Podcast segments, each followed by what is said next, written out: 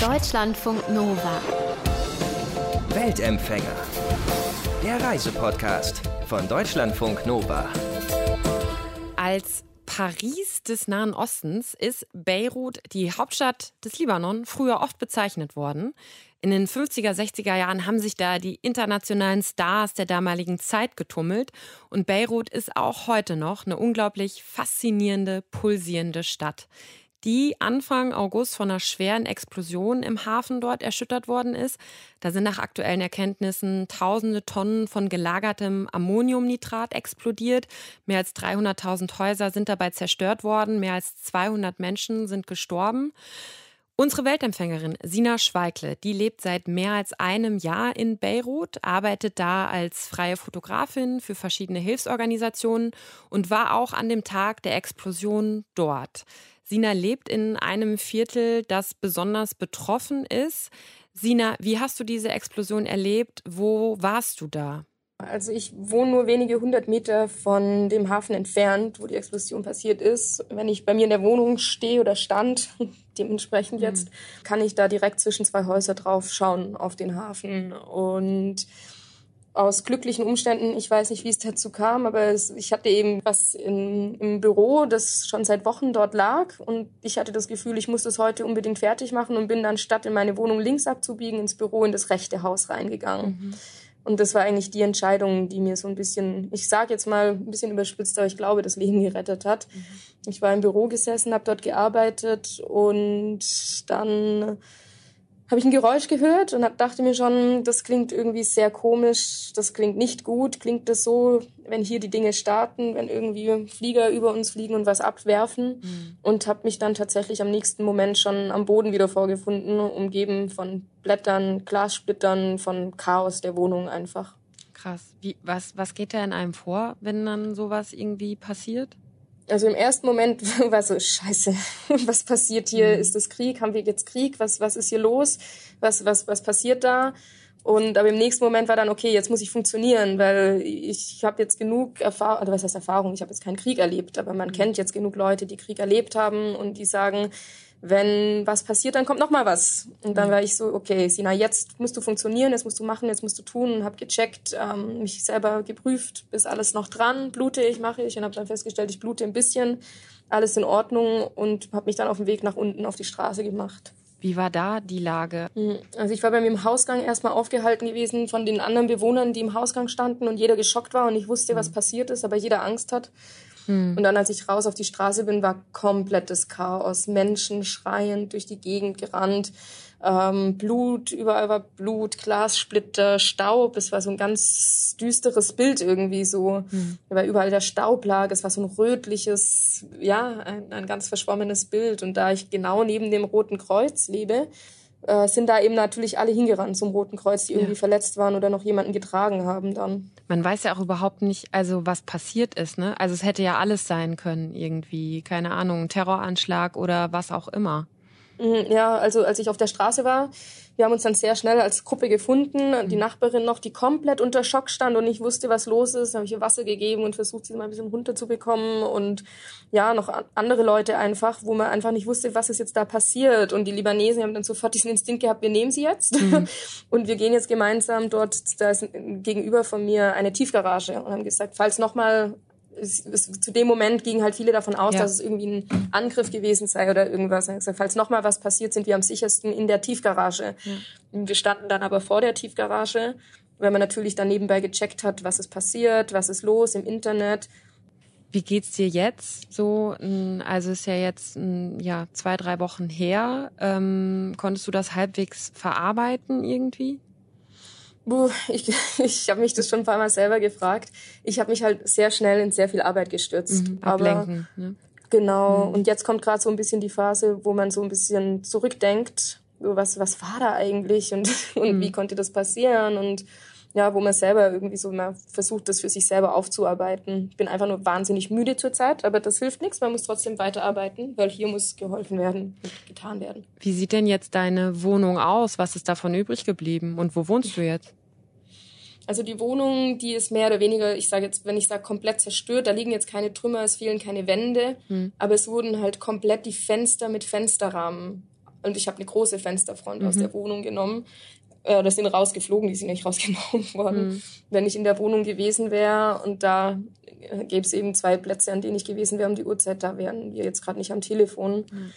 Da ist halt nicht mehr viel übrig. Die ganzen Glasscherben durch die Wohnung geflogen, die Holzrahmen rausgerissen, das durch die ganze Wohnung durch. Also mittlerweile ist es schon ein bisschen aufgeräumt, äh, ein bisschen sortiert, Gegenstände wieder sortiert und gefunden. Aber so schnell mit einziehen ist da, glaube ich, Unbewohnbar erstmal, ne?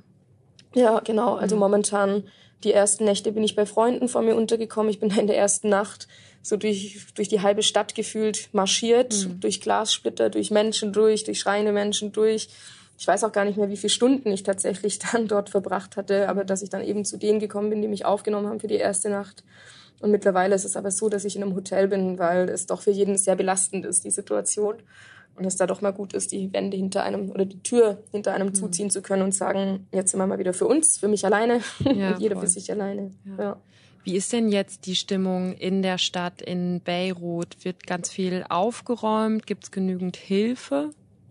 Also das Wahnsinnige war ja, also es war diese Explosion, mhm. alles Schutt und Asche, jeder im Schock.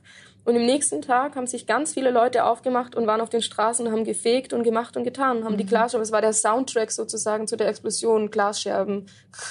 Also man hat das, ich habe das jetzt noch im Kopf, wie sich das mhm. anhört, weil die wirklich schnell, also Freiwillige, ich rede ja. hier nicht vom Staat, ich rede hier von freiwilligen Menschen, die eben von aus dem ganzen Land angereist sind, um Beirut aufzuräumen, zumindest die Straßen zu räumen. Die haben die Glasscherben weggemacht, haben Wohnungen ausgeräumt. Ich bin irgendwann in meiner Wohnung angekommen, wollte was holen und habe dann zwei junge Menschen getroffen, die ich nicht kannte. Und ich so, was macht ihr hier? Mhm. So, wir räumen deine Wohnung auf. Ich so, oh. das ist lieb.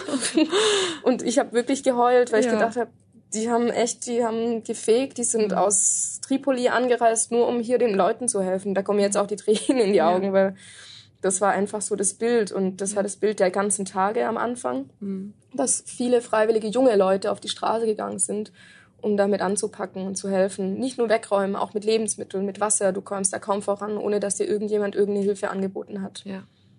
Und wie sieht's jetzt aus? Also ist die Verwüstung noch ähm, ja groß ähm, oder wie muss man sich das jetzt vorstellen, die Straßen von Beirut? Hm. Also die Verwüstung in Mar Michael, in Chemese, Karantina, Bushamut, die Gegenden, die eben dort am Hafen liegen, ja. die sind schon, also man sieht es auf jeden Fall. Ich ähm, hatte Besuch aus Deutschland, Orienthelfer, äh, Christian war da und der hat dann gemerkt, wie unter Schock ich gestanden haben muss, mhm. weil ich hab, er hat mich gefragt, wie sieht die Stadt aus? Und ich sage, ja, man sieht nicht mehr so viel, die Straßen sind mittlerweile geräumt. Und er war dann geschockt, als er in diese Straße rein ist, weil er natürlich gesehen hat, Fenster fehlen, mhm. Aluminium ist verbogen, Häuser fehlen. Ähm, also da ist schon viel Zerstörung noch da. Und auch wenn du am Hafen stehst selber, wir hatten da eine Feldküche stehen, wenn du da selber stehst und da auf die Stadt drauf schaust, du siehst halt die komplette Zerstörung mhm. dort. Es ist nicht so, dass Häuser weggefegt worden sind, aber es fehlen halt einfach Hauswände, Dächer, Fenster. Man sieht es schon noch. Lass uns mal ähm, ja über dein dein Leben in, in im Libanon oder in Beirut sprechen und warum du hingegangen bist.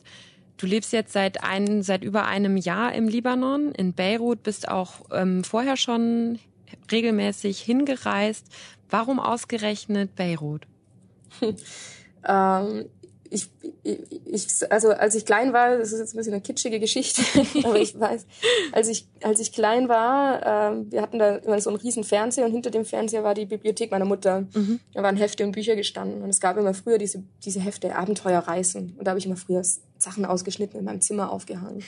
Und es gab eben dieses eine Heft, das ging über Syrien. Mhm. Und ich saß da und ich erinnere mich noch, wie ich da saß und darin geblättert habe und gemacht habe. Und das Heft habe ich heute noch bei mir zu Hause, also in München, mhm. äh, bei Freunden untergebracht, weil das einfach so ergreifend für mich war oder so beeindruckend einfach auch. Und ich habe mir das angeschaut und ich hatte immer diese Sehnsucht, da hinzugehen. Jetzt komme ich aber aus dem Schwarzwald und mhm. aus dem Schwarzwald jetzt zu sagen, ich fahre jetzt nach Irak, Syrien, Libanon, irgendwo hin, das war ein bisschen schwierig, auch für mich selber das so hinzubekommen, gedanklich. Mhm. Und irgendwann hat sich das ergeben, dass ich Kommunikationswissenschaft studiert habe und wir hatten da so eine Vortragsreihe ähm, Medienberufe. Und dann kam eben Christian Springer dort rein und hat erst mal geschrien, dann bin ich aufgewacht und habe gedacht, Huch, worum geht's denn hier eigentlich? und er hat dann über seine Arbeit von Orienthelfer gesprochen und eben auch von seiner kabarettistischen Tätigkeit. Und dann war mir sofort klar, als ich da drin saß, äh, mit dem muss ich mich in Kontakt setzen.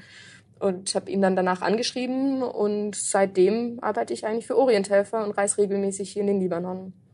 Okay, das heißt, es ist jetzt nicht Syrien geworden, aber nee. eben ähm, ein Land ganz in der Nähe, sage ich mal. Genau, Syrien, Syrien ist jetzt schwierig. Mein Anliegen ist die humanitäre Hilfe einfach auch. Hier gibt's viel, wo man helfen und anpacken muss. Und deswegen ist Libanon für mich eine wunderbare Alternative, weil es einfach ein wunderschönes Land ist, mhm. abwechslungsreich. Du hast Berge, du hast Meer, du kannst leben, wie du möchtest. Ich, es ist nicht so, wie viele denken, dass man da voll verschleiert ähm, durch, durch Moscheen wandert, sondern ich gehe auch mit kurzer Hose auf die Straße, unterhalte mich ganz frei mit Leuten. Man trinkt auch mal ein Bier oder hat mal eine Party irgendwo und dann gibt's eben genau nebendran das krasse Gegenteil, wo mhm. man das eben nicht macht, nicht tut. Also es ist eben so ein Land der Kontraste, wo nebenbei alles gut funktioniert. Und das ist ein besonderer Reiz meines Erachtens für den Libanon. Wie sieht denn dann so dein Alltag oder Arbeitsalltag aus? Du bist ja Freiberuflerin, arbeitest viel auch für Hilfsorganisationen. Ähm, wie muss man sich das dann so vorstellen? Ja, also ich, ich fahre viel durchs Land. und nicht einfach nur, weil ich das Land so schön finde, sondern weil eben Projekte im ganzen Land verteilt sind. Das heißt, es kann mal sein, dass ich nach Tripoli oben fahre, das ist eher über uns im Norden. Dann kann es auch sein, dass ich äh, nach, in den Süden runterfahre, ganz an die, Isra äh, an die Grenze zu Israel und besuche dort Projekte. Und ich bin eben eher so im Medienbereich unterwegs. Das heißt, ich fotografiere dort und äh, mache auch Videos und das sind viele der Tätigkeiten, die ich habe, aber es ist auch wahnsinnig viel Stupides am Bürotisch sitzen, arbeiten, indem man dann E-Mails beantwortet, indem man dann mhm. doch ins Projektmanagement mittlerweile irgendwie reinrutscht, weil man einfach hier lebt und die Dinge anders wahrnimmt und ähm, anders arbeiten kann hier vor Ort. Das ist ja schon auch ein ja, krasser Schritt, dann in den Libanon zu gehen. Jetzt lebst du schon länger da. Warum ist dir deine Arbeit so wichtig, die du da machst? Es ist mir einfach eine Herzensangelegenheit. Es gibt so viele Menschen, denen mit wenig Mitteln und mit wenig Handgriffen geholfen werden kann. Ich habe jetzt gemerkt, auch durch die Explosion, wie wichtig es einfach ist, wenn es da jemanden gibt, der mal kurz auf dich aufpasst und sagt, hier hast eine Zahnbürste. Ich habe nach drei Tagen meine erste Zahnbürste wieder gehabt. Mhm. Und da den ein Menschen, gutes Gefühl, ne? Das ist Wahnsinn, wenn man dann seine Zähne wieder putzen Voll. kann.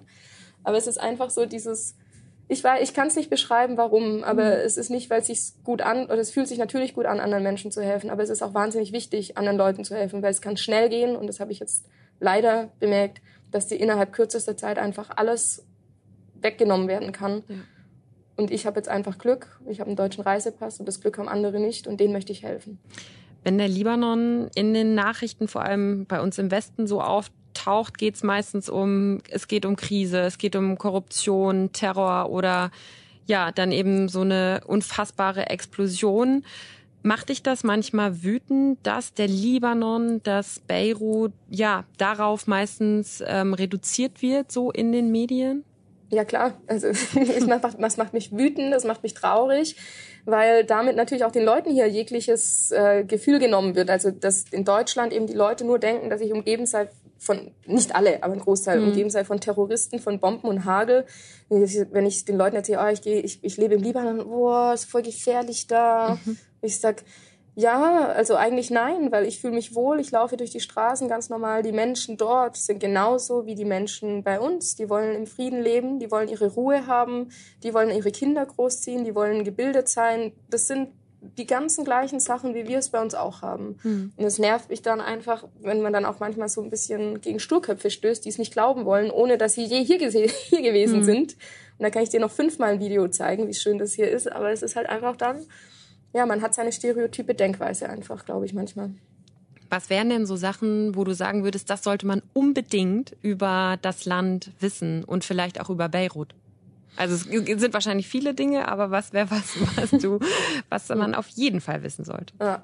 Also wie ich schon gesagt habe, die Menschen dort sind die Menschen wie die Menschen hier. Mhm. Also das ist so eine Sache. Ich habe Freundinnen, die tindern, ich habe Freunde, die tindern, die, die wollen auch einfach bloß jemanden haben zum Schmusen und so. Also das, äh, also das ist das eine. Und zum anderen, es ist wahnsinnig vielfältig, Beirut. Also wenn wir jetzt bei Beirut bleiben, ja. durch die Explosion ist es leider so, Mar Michael, Gemeise, das ist so ein bisschen das Herzstück Beiruts gewesen, das Herzstück Libanon, sagen auch viele, weil Du hattest dort die Bar-Szene, du hattest dort Clubs, du hattest viele Kunstgalerien, auch in dem Haus, in dem ich gelebt habe, im Erdgeschoss war, ist, ich weiß gerade noch nicht, in welche Zeit ich sprechen soll, mhm, ja. äh, ein Atelier. Also Es ist wahnsinnig vielfältig und das sollen die Leute einfach wissen. Und man kann schon mal äh, vorbeikommen und sich das anschauen.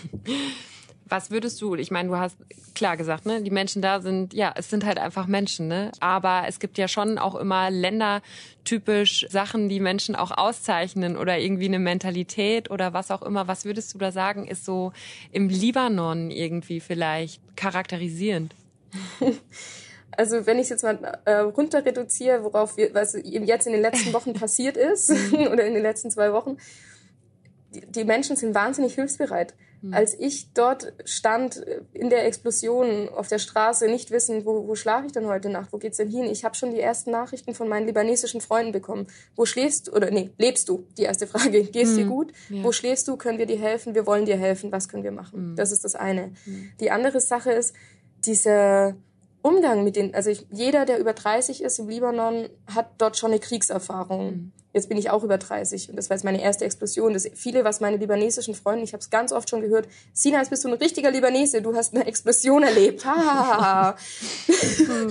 und du stehst dann halt da und denkst so, Alter, die haben halt mhm. echt schon richtig viel erlebt in ihrem Leben mhm. und gehen ich habe gestern mit einer Freundin gesprochen, die sagt, Sina, wir sind nicht resilient. Wir haben keinen Bock mehr auf so einen Scheiß. Wir wollen leben, wir wollen unsere Ruhe haben. Aber sie haben trotzdem einen anderen Umgang mit solchen Problemen, mit solchen Gefahren, mit solchen, mit so einem Leben dann auch, als wir es haben. Und mhm. das ist schon auch sehr bezeichnend, glaube ich. Das würdest du sagen, dass sie ja so einen ganz tiefen Optimismus irgendwie dann noch haben oder so eine Stehauf-Mentalität auch? Ja, ja, ich habe mhm. mit einer Freundin telefoniert ähm, oder gesprochen, die treffe ich jetzt auch gleich. Die wohnt äh, in einem der südlichen Vororte in der Dachje. Das ist eher so Hisbollah-Gegend, sagt mhm. man immer stereotypisch. Sie nimmt sich da raus selber auch. Und sie meinte, Sina, wir haben Krieg erlebt im Bürgerkrieg. Wir haben unsere Stadt aufgebaut. Wir haben 2006 einen Krieg erlebt. Wir haben es wieder aufgebaut. Jetzt haben wir eine Explosion gehabt und auch das werden wir wieder aufbauen. Mhm. Lass uns mal über noch die Kulturszene in, in Beirut sprechen. Die finde ich total spannend, weil man darüber auch, wenn man sich dafür interessiert, ähm, schon viel gehört hat. Also Kultur-Clubszene. Beirut gilt ja schon ähm, als Partymetropole. Man kann unglaublich gut ausgehen. Ähm, gib uns da vielleicht mal so einen kleinen Einblick. Was zeichnet Beirut so aus, wenn es um Kunst und ähm, Kultur, um Clubs geht? Ja, also wie ich schon gesagt habe, war Michael und Gemaise, die Viertel, die jetzt eben am meisten zerstört sind, das waren so die Ausgangs, hm. also die Ausgehviertel. Man konnte da einfach, man ist die Straße entlang und ist von einer Bar in die nächsten gegangen und hat dort was trinken können, dort was essen können. Man hat immer irgendwelche Freunde und Bekannte getroffen. Man war da einfach aus und man geht auch noch aus. Es gibt jetzt, das wird sich jetzt verlagern auf andere Stadtviertel Wobei man schon merkt, dass die Depression jetzt gerade momentan ein bisschen groß ist mhm. und auch durch den Lockdown. Aber das ist das, was Beirut eigentlich zu bieten hat, hatte, hat, hatte. Ich, wie gesagt, ja, schwierig zu sagen einfach, ne? Gerade, ja, weil man, man, gar nicht weiß, hm, wie viel ja, zerstört ist. Ja, aber es ist da, die Kunstszene, Kulturszene, wie mein Freund der Filmemacher ist. Ich habe viele Freunde, die sind Fotografen. Ich habe Künstler als Freunde, ähm, die hier viel zeichnen, die viel arbeiten äh, im, im Kunstbereich. Und da ist wahnsinnig viel gegeben in Beirut. Und auch jetzt nach der Explosion, wenn man sieht, wie, wie viele Künstler einfach im Land sind und es versuchen, künstlerisch aufzuarbeiten, mhm. was da passiert ist. Und das ist auch diese kulturelle Vielfalt, die man einfach hier in Beirut vorfindet. Haben jetzt schon die ersten Bars, Clubs schon wieder aufgemacht oder wie ist gerade alles quasi steht still? Nee, ich habe tatsächlich einen Kumpel von mir, der ist halt in Jemaise und der hat mir auch sehr geholfen, als es passiert ist. Der mhm. hat mich immer mal wieder von A nach B gefahren mit seinem Scooter, wenn man anders auch nicht vorankam. Mhm. Und ich bin dann durch die dunkle Straße, da war kein Strom mehr in Jemaise oder nur so schummriges Licht, was ganz unüblich ist und lauf dann vorbei und dann schreit er, Sina, Sina. Und ich so, Nino? Und er so, ja, yeah, we're open, it's, we're the first bar opening here in Beirut. Come and join us for a drink. Und ich so, wow. Und er war so glücklich, dass er hm. diese Bar äh, wieder öffnen konnte, dass er da als erster drin steht. Seine Freunde standen drumherum und er hat gesagt, der Typ ist einfach irre. ja, und also cool. sie versuchen es schon, ja. dass es nach und nach wieder zurückkommt. Die Frage ist, wie es angenommen wird. Ja. Hast du einen Lieblingsort in Beirut? Ja, also um ehrlich zu sein, ich merke das jetzt auch immer mehr. Chimese war mein Lieblingsort, mhm. ist, ist mein Zuhause. Das ist der Ort, an dem ich vor zwei Jahren das erste Mal geschlafen habe, angekommen bin. Mhm. Dort habe ich gelebt. Und ich merke gerade auch, dass ich Heimweh habe, so ein bisschen. Ich komme jetzt gerade nicht immer in die Wohnung. Das ist auch mhm. immer ein bisschen ein komisches Gefühl für mich. Und anfangs war ich so, hm, ich glaube, ich will da nicht unbedingt wieder leben. Aber ich merke gerade, dass ich Heimweh nach dem Viertel habe, weil es mein Wohnzimmer in Anführungszeichen war. Da war mein Nachbar, der hat mir zugewunken, da war mein Café, da bin ich durch die Straße, die wussten, das ist the German Girl und mhm. man hat sich gekannt. Und das, ja, ich vermisse es gerade sehr. Könntest du dir vorstellen, langfristig im Libanon zu leben? Ja, also für mich ist momentan nicht die Option. Ich habe ganz kurz überlegt, ob ich mal nach Hause fliege. Das sollte meine Familie jetzt nicht hören. nee, ähm, ich, ich wollte mal einfach sagen, ich lebe wirklich, macht euch keine Sorgen. Aber für mich steht es momentan außer Frage. Gefühlt jetzt, zu dem mhm, Jetzt, in der Jetzt-Situation steht es für mich gerade außer Frage, den Libanon zu verlassen. Ja. Also ich weiß nicht, wie man langfristig definieren möchte, aber mhm. momentan gibt es für mich keinen, keinen Gedanken groß äh, um wieder zurück nach Deutschland zu gehen. Sagt unsere Weltempfängerin Sina Schweigle, die seit mehr als einem Jahr in Beirut lebt. Und es muss ja nicht unbedingt der Nahe Osten sein, in dem ihr gerade seid. Vielleicht seid ihr in einem ganz anderen Teil der Welt unterwegs oder wart unterwegs. Schreibt eine Mail an mail.deutschlandfunknova.de mit euren ganz persönlichen Geschichten aus der ganzen Welt. Ich würde mich gern mit euch unterhalten. Deutschlandfunk Nova. Weltempfänger.